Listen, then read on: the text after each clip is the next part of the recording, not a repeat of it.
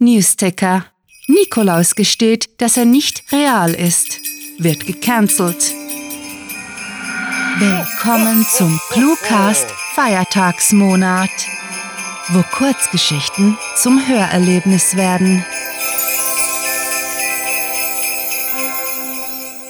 Nikolaus Special Die Verschwörung vom Nordpol.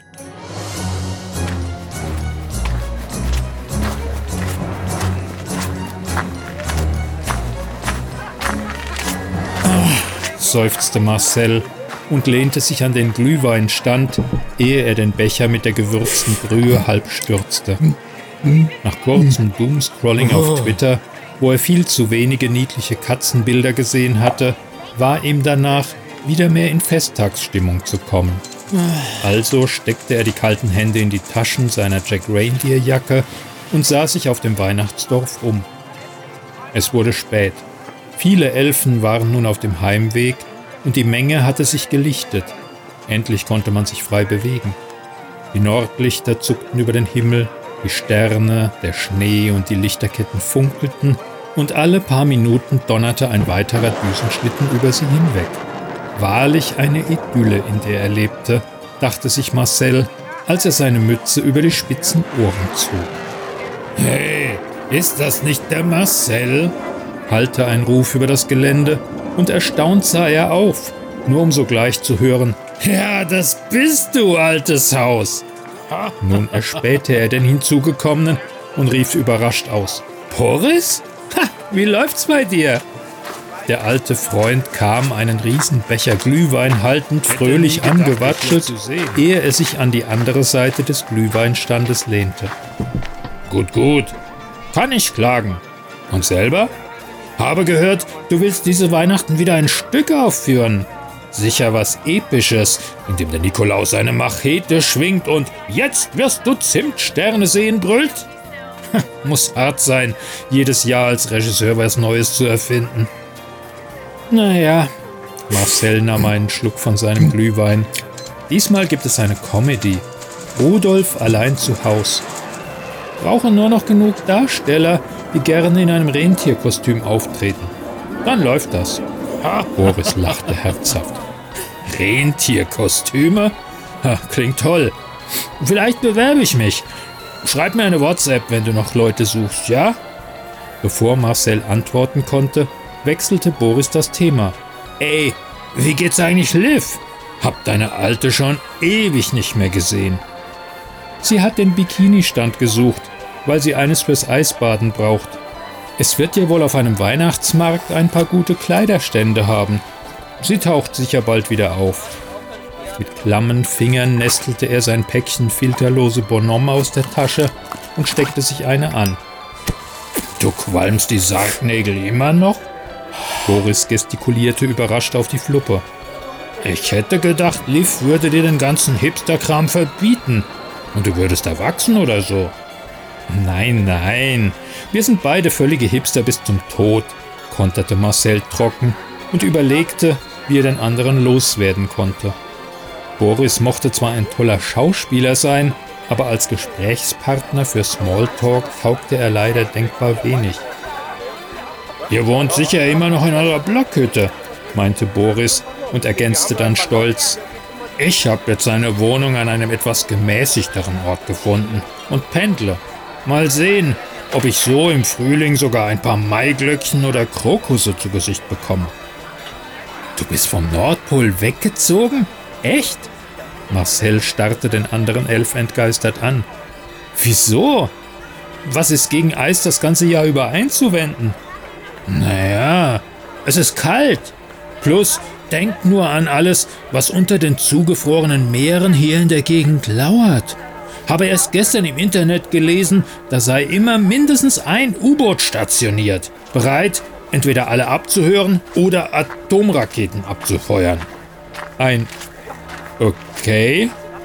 Marcel schluckte. Mhm. Er hätte sich daran erinnern sollen, wie naiv Boris manchmal war. Wenn etwas im Internet stand oder irgendwo gedruckt war, glaubte er es. Es gibt doch keine Verschwörung der Weltmächte, das Weihnachtsdorf als Basis zu nutzen, Mann. Da hast du irgendeine klausverdammte Rentierkacke gelesen, die so ein komischer Trottel gepostet hat. Nein, nein, das ist echt, empörte sich Boris sogleich. Glaub mir, die machen das mit Absicht. Wer würde hier ein U-Boot vermuten? Elfen sind nicht gerade als bedrohliche Rasse bekannt. Ho, ho, ho, ho! Hallte es über den Weihnachtsmarkt und Santa langte gleich beim Glühweinstand an, ehe er sich an Boris wandte und mahnend den Finger hob. Erzähl mal keine solchen Gerüchte hier, Jungchen. Es gibt keine U-Boote bei uns. Hier ist alles ruhig und beschaulich. Plus, wir haben Rentiere. Das rentiert sich mehr. Boris schien angestrengt nachzudenken.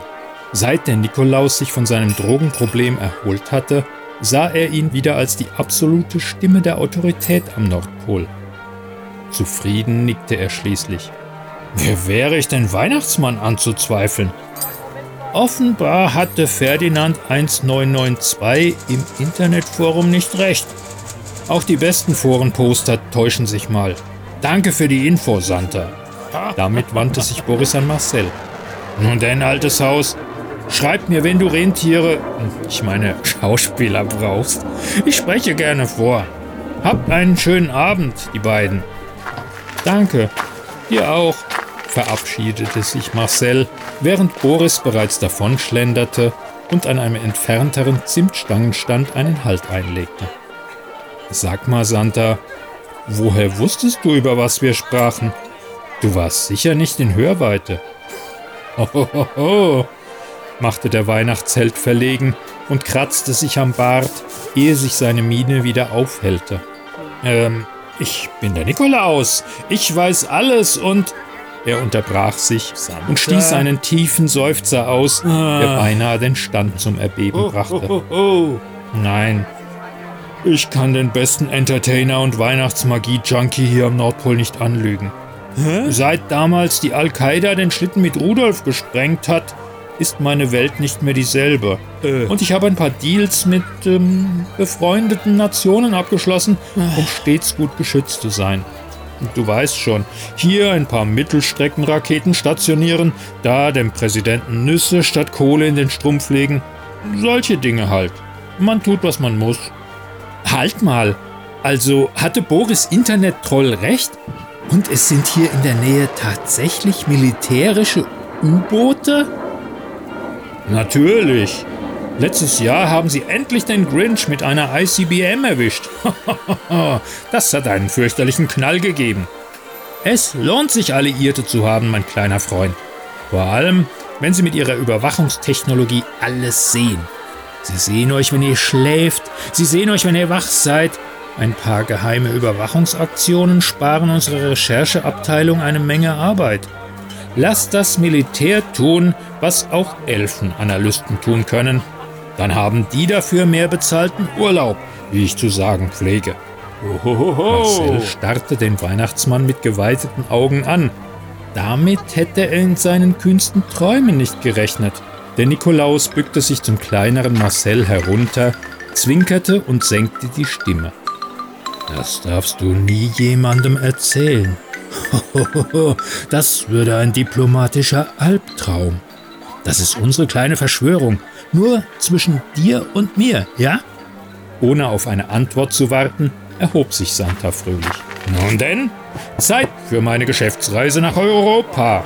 Man sieht sich. Frohe Feiertage. Marcel, ich habe deinen Strumpf mit neuem Stoff gefüllt. Damit hastete er zu seinem auf einer nahen Fläche geparkten Schlitten und sprang auf das Gefährt. Als die Rentiertriebwerke zündeten und der Schlitten über ihn hinwegglitt, konnte Marcel sehen, wie Santa ihm mit auf die Lippen gelegten Zeigefinger zublinzelte. Sogleich donnerte das Gefährt in den Himmel und ein Überschallknall ertönte. Nachdenklich starrte Marcel in seinen Glühweinbecher und fragte sich, ob das Militär auch ihn sah, wenn er schlief.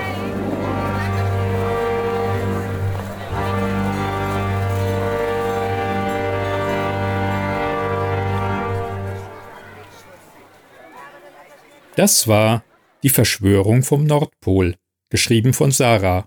Für euch gelesen hat Klaus Neubauer.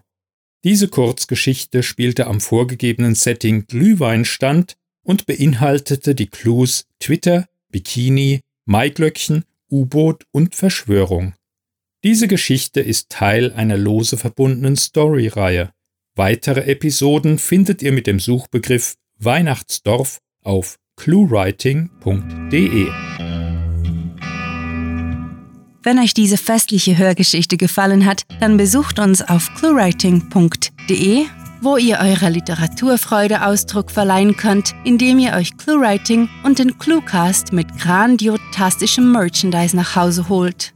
Ob auf Taschen, Tassen oder T-Shirts, mit unseren Designs gelingt euer Auftritt und der Kaffee schmeckt doppelt so lecker. Euch gefällt unsere Arbeit und ihr möchtet eure Freude mit uns teilen? Dann schaut auf patreon.com slash cluewriting vorbei und unterstützt unser Projekt mit einer Kleinigkeit. Damit werdet ihr zu den Grandiotasten, die wir mit literarischen Rewards wie exklusiven Kurzgeschichten und der Möglichkeit, als Gastautor bei uns aufzutreten, beschenken. Apropos Grandiotasten, was wäre der Cluecast ohne seine Stimmen? Auf unserer Seite entdeckt ihr sie alle, also besucht diese Helden des Cluecast auf cluewriting.de slash cluecaster und vergesst nicht, dem glockenhellen Klang ihrer Stimmen zu folgen. Das war es für diese Folge und wir verabschieden uns mit dem Cluecaster-Kampfschrei. Mit fantastiliardischem Dank fürs Zuhören und den verschneitesten Wünschen. Eure Cluecaster.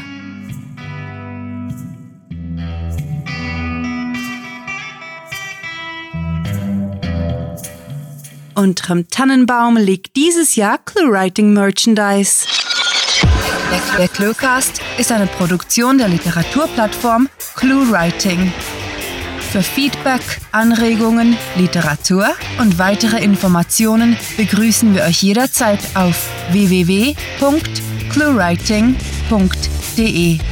Grandiotastischen Dank.